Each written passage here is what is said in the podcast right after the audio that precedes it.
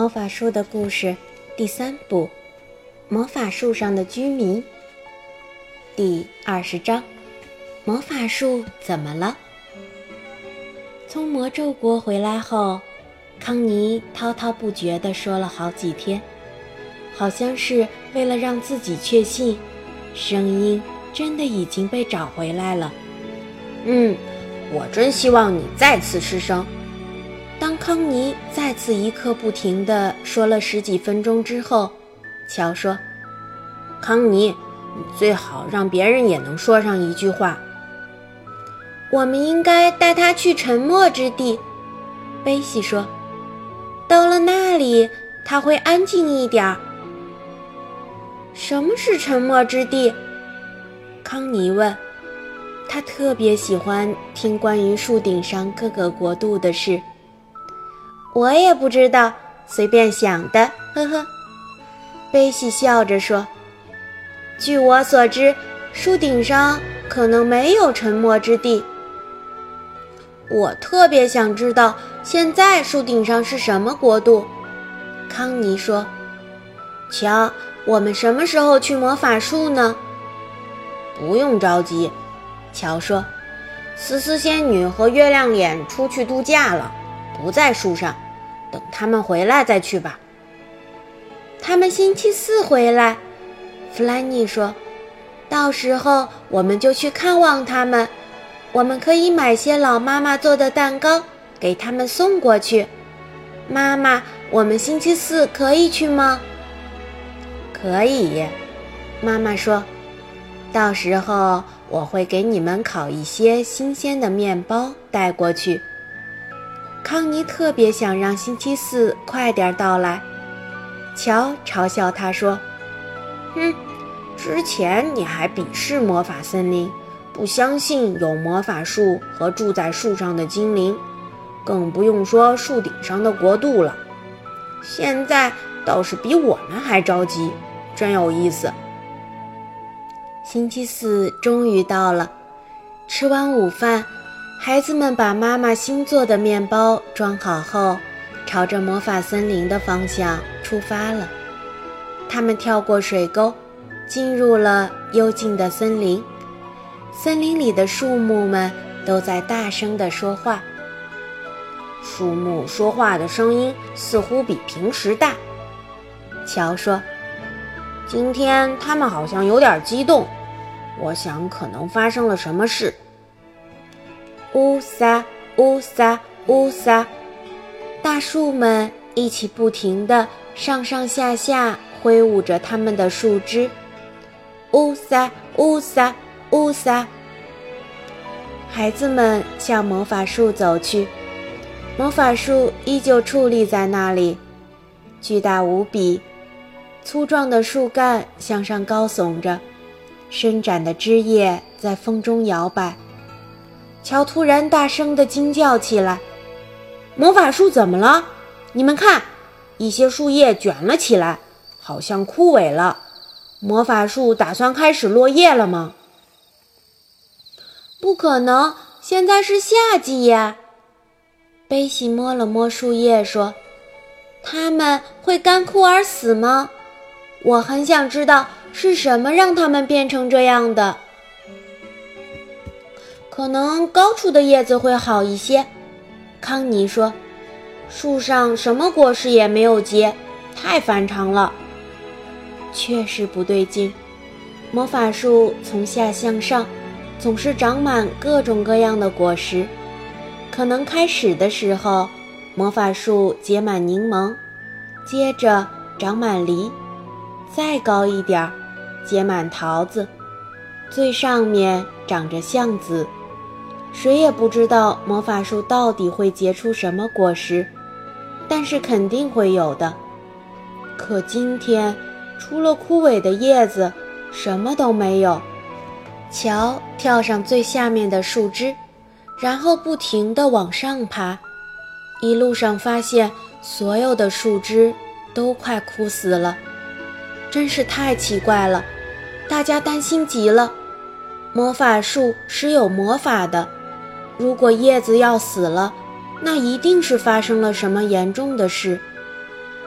叶子枯萎是树木将要死去的第一个征兆。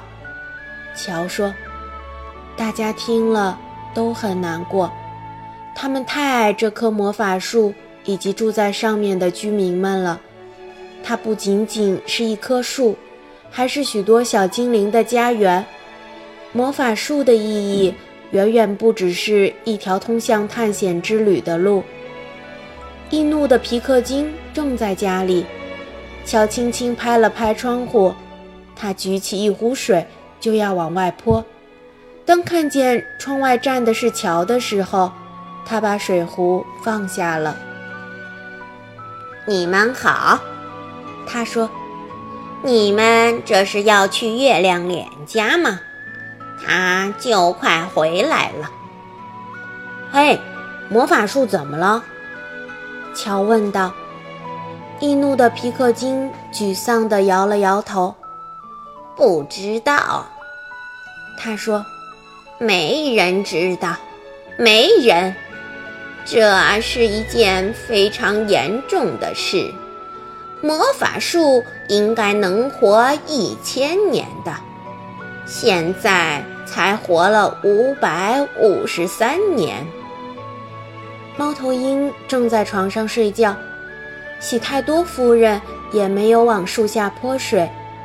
孩子们爬到离喜太多夫人家一根树枝远的时候，看到他正在严肃地和平底锅先生的妈妈谈话。老妈妈正忙着在她的小摊前摆放刚出炉的蛋糕。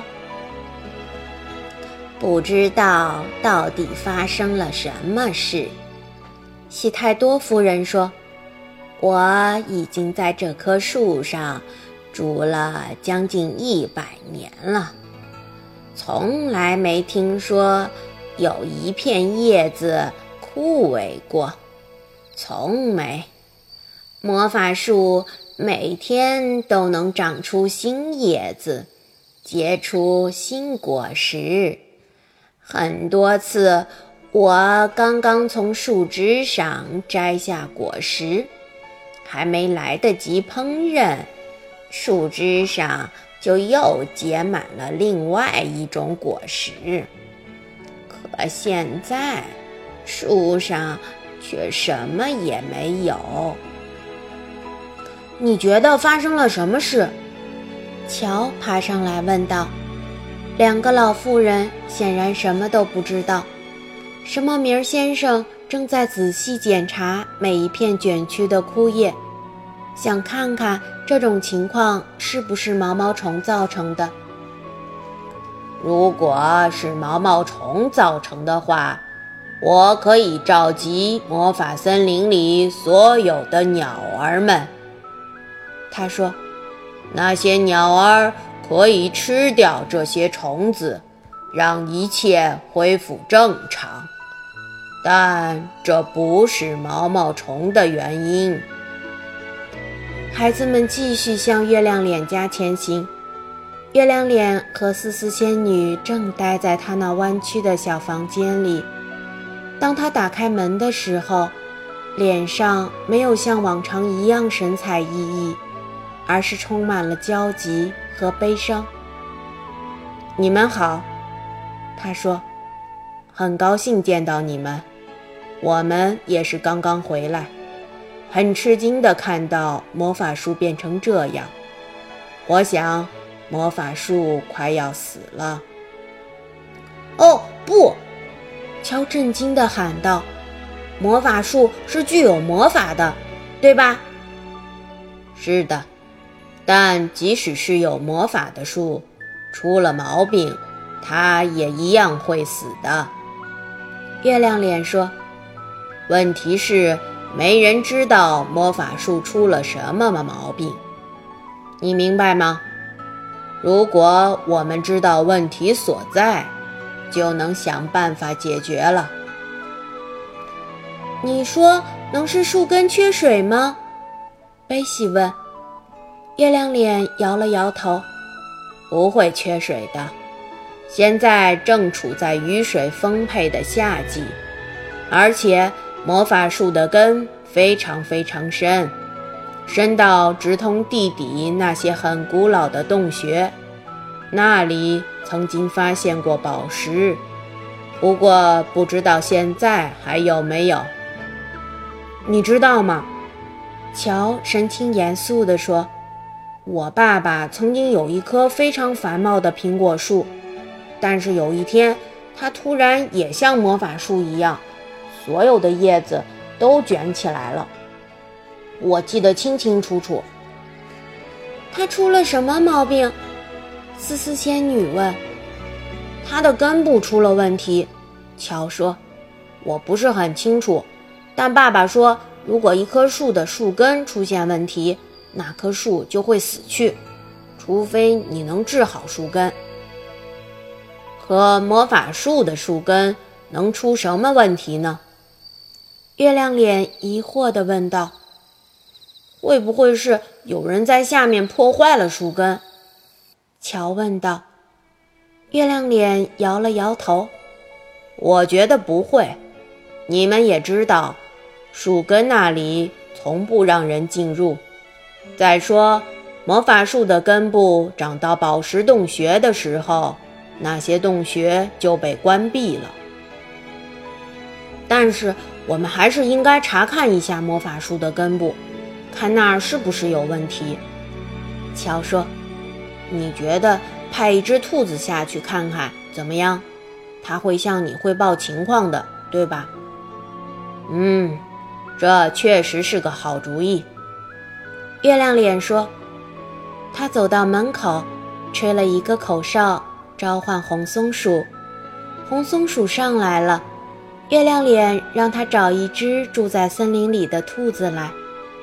很快，一只兔子像松鼠一样蹦蹦跳跳来到魔法树上。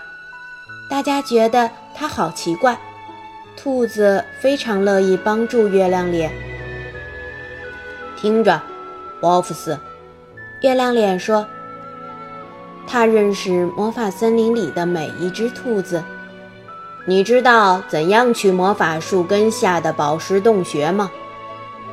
当然知道，沃夫斯说，但是洞穴早已经关闭了。月亮脸，它已经关闭很多年了。嗯，但我们觉得可能有什么东西在破坏树根。月亮脸说，希望你能到更深的地方去检查一下。看看能不能找出什么线索，然后尽可能迅速地回来告诉我们。我能坐着你的滑道下去吗？就一次。兔子有点不好意思地说：“当然可以。”月亮脸说着，扔给兔子一个坐垫：“给你，到树下后把它交给红松鼠。”兔子坐在坐垫上，带着激动和兴奋的心情，顺着滑道滑了下去。它好可爱，弗兰妮说：“真希望它是我的，但愿它能早点回来。”月亮脸，我们吃午饭好吗？我们从家里带来了妈妈做好的新面包，还有从平底锅妈妈那里买来的蛋糕。他们开始吃午餐，饭还没吃完，兔子就回来了，看起来非常惊慌。月亮脸，月亮脸，快看我的尾巴，毛掉了一半儿。出了什么事？月亮脸问道。哦，我一直下到宝石洞穴里。听见榔头、锤子“梆梆”的撞击声，兔子说：“于是我挖了一个洞，想去看看那是什么声音。你们猜怎么着？山洞里挤满了小人儿，我不知道他们是谁。”他们看到了我，其中一个人抓住了我的尾巴，差点儿把我的毛都拔掉了。大家顿时陷入沉默，你盯着我，我盯着你。有人钻进了古老的宝石洞穴，魔法树的周围都是榔头、锤子“梆梆”的撞击声。难怪魔法树快要死了，也许树根已经被严重的破坏了。我们必须调查清楚。月亮脸最后说：“谢谢，沃夫斯。”你的毛会重新长出来的，红松鼠，赶紧到树下通知魔法树上的居民到这里来集合。我们必须开会，必须研究出拯救魔法树的对策。好，今天的故事就讲到这儿，感谢你的收听，我们下次再会。